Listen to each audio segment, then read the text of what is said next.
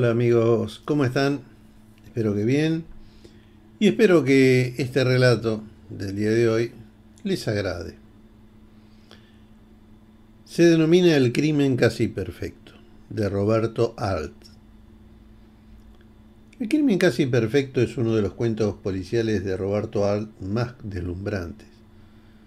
Publicado el 29 de mayo de 1940 en la revista Mundo Argentino, fue traducido en diferentes idiomas y ha sido parte de diversas recopilaciones de cuentos policiales argentinos. Aquí el relato. La señora Stevens fue hallada muerta en su departamento por la criada que venía a tomar servicio y al no poder abrir las puertas requirió del portero para entrar. El caso que tomamos necesitaba mm, corroborar quiénes habían estado con ella.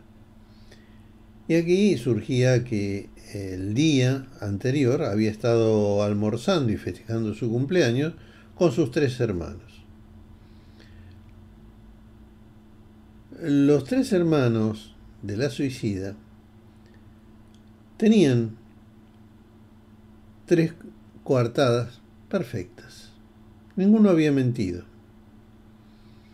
Juan, el mayor, eh, había permanecido desde las 5 de la tarde hasta las 12 de la noche, detenido en una comisaría porque había participado de un accidente de tránsito. El segundo hermano, Esteban, se encontraba en el pueblo desde las 6 de la tarde de aquel día hasta las 9 del siguiente. Y en cuanto al cuarto, perdón, al tercero, el doctor Pablo, no se había apartado en ningún momento del laboratorio de análisis de leche de la compañía ERPA, donde estaba trabajando en ese momento. Como dijimos, ellos habían estado almorzando y habían estado contentos, eh, lo habían pasado bien y nadie había notado nada de la señora Stevens o habían presumido que podía tomar una trágica decisión. Los varones se retiraron a las 14 horas. Esto coincide con las declaraciones que también hizo la doméstica que atendía a la señora.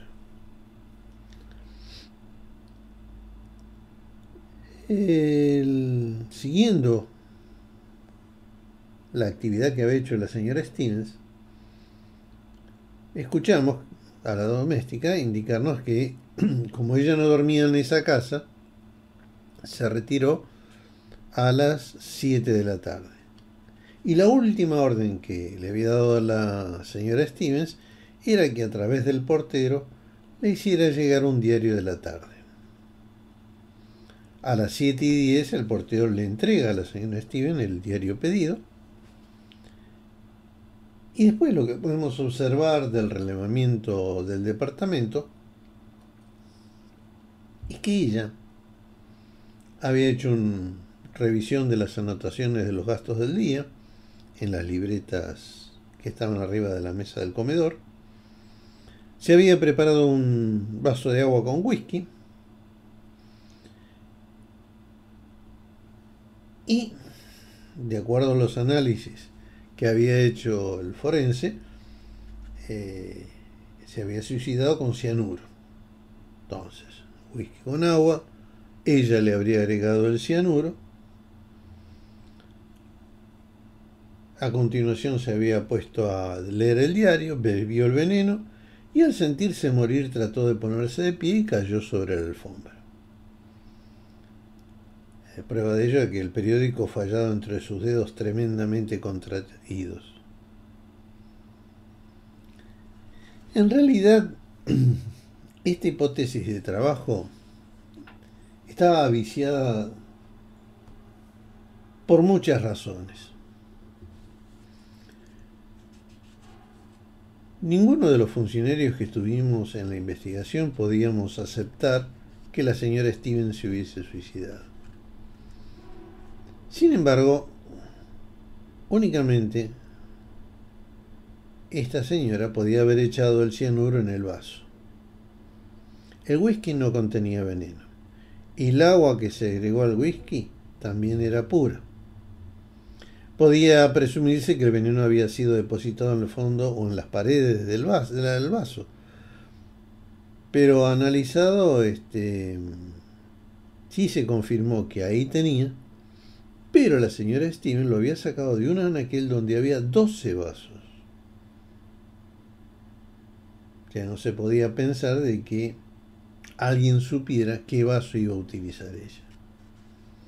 El asunto no era fácil. Las primeras pruebas indicaban de que ella se había quitado la vida por su propia mano. Pero esta evidencia de que estaba leyendo distraídamente el periódico cuando la sorprende la muerte, mm, transformaba en disparatada esa hipótesis. En ese momento me designan para seguir el caso.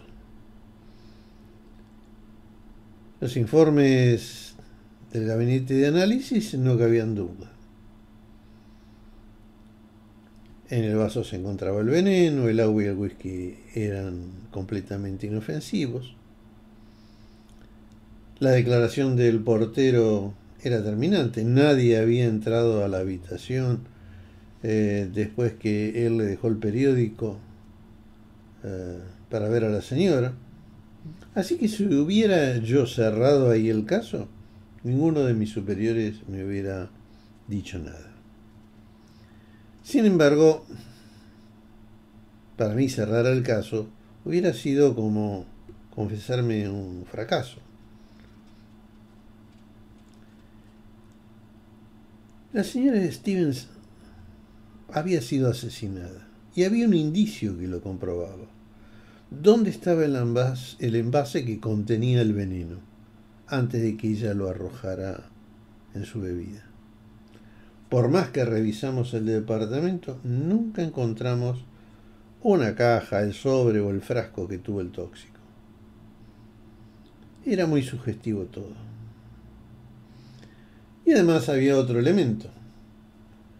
Los hermanos de la muerta eran unos chicos de llevar como se diría, eran unos bribones. Los tres, en menos de 10 años, habían despifarrado los bienes que heredaron de sus padres. Y actualmente sus medios de vida no eran del todo satisfactorios. Juan trabajaba como ayudante de un procurador especializado en divorcios. Su conducta resultó más de una vez sospechosa, lindante con la presunción de un chantaje. Estebar era corredor de seguros y había asegurado a su hermana en una gran suma a su favor. En cuanto a Pablo, trabajaba de veterinario, pero estaba descalificado por la justicia e inhabilitado para ejercer su profesión, convicto de haber dopado caballos. Para no morirse de hambre, había ingresado a la industria lechera y se ocupaba de hacer análisis. Así eran los tres hermanos de la señora Steven. En cuanto a ella, había enviudado tres veces. El día del supuesto suicidio cumplió 68 años, pero era una mujer extraordinariamente conservada, gruesa, robusta, enérgica, con el cabello totalmente renegrido. Podía aspirar a casarse una cuarta vez y manejaba muy bien la casa. Le gustaban los placeres de la mesa. Su despensa estaba provista de vinos y comestibles, y no cabe duda que sin aquel accidente la viuda hubiera vivido 100 años. Suponer que una mujer de este carácter era capaz de suicidarse es desconocer la naturaleza humana. Su muerte beneficiaba a cada uno de los tres hermanos con una interesante suma de dinero. Eh, la criada era una mujer torpe y la señora Steven la utilizaba para hacer las tareas gruesas de la casa. En este momento estaba aterrorizada por justamente estar dentro de un procedimiento judicial. Como dije antes, ella y el portero habían descubierto el, el cuerpo en la mañana. Ya eran las 3 de la tarde cuando abandonó la habitación donde dejó detenida la sirvienta con una idea que me sonaba en la cabeza. ¿Y si alguien había entrado en el departamento por la ventana y después había reemplazado el vidrio roto eh, y no nos habíamos dado cuenta? me fui al departamento y lamentablemente para mí verifiqué que todo eso no podía ser porque la masilla no había sido tocada. Los vidrios estaban en su lugar y no había señales de que estuvieran removidos. Así que pensé que estaba en presencia de un asesino muy sagaz. Y que posiblemente uno de los tres hermanos había utilizado un recurso simple y complicado, pero imposible de presumir con nitidez en aquel momento. Absorbido por mis pensamientos, me puse a caminar, me fui a un café.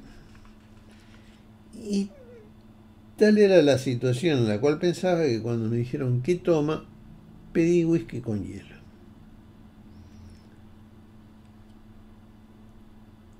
¿Cuánto tiempo permaneció el whisky servido frente a mis ojos? No sé. Pero de pronto mis ojos vieron el vaso de whisky, la garrafa de agua, un plato con trozos de hielo. Y me quedé mirando aquel conjunto. De pronto una idea logró mi curiosidad. Llamé al camarero, le pagué por lo que no había consumido, me tomé un taxi y me fui a ver a la criada. Entré en la habitación y directamente le pregunté, míreme bien, fíjese en lo que me va a contestar. La señora Stevens, ¿tomaba el whisky con hielo o sin hielo? Con hielo, señor.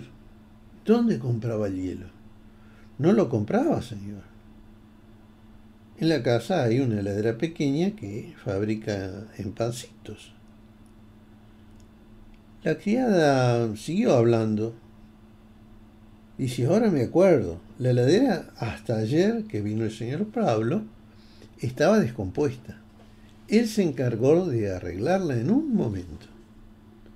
Una hora después nos encontramos en el departamento de la suicida, el químico de nuestra oficina, quien retiró el agua que se encontraba en el depósito congelador de la heladera y varios pancitos de hielo comenzó la operación de, análisis y a los pocos minutos me pudo decir que el agua está envenenada y los panes de este hielo están fabricados con agua envenenada. Nos miramos jubilosamente, el misterio estaba desentrañado. Ahora era un juego reconstruir el crimen. El doctor Pablo, al reparar el fusible de la heladera, arrojó en el depósito congelador una cantidad de cianuro disuelto. Después, ignorante de lo que le aguardaba, la señora Stevens preparó un whisky, del depósito retiró un pancito de hielo, ahí explicaba que hubiera un plato con algo de agua,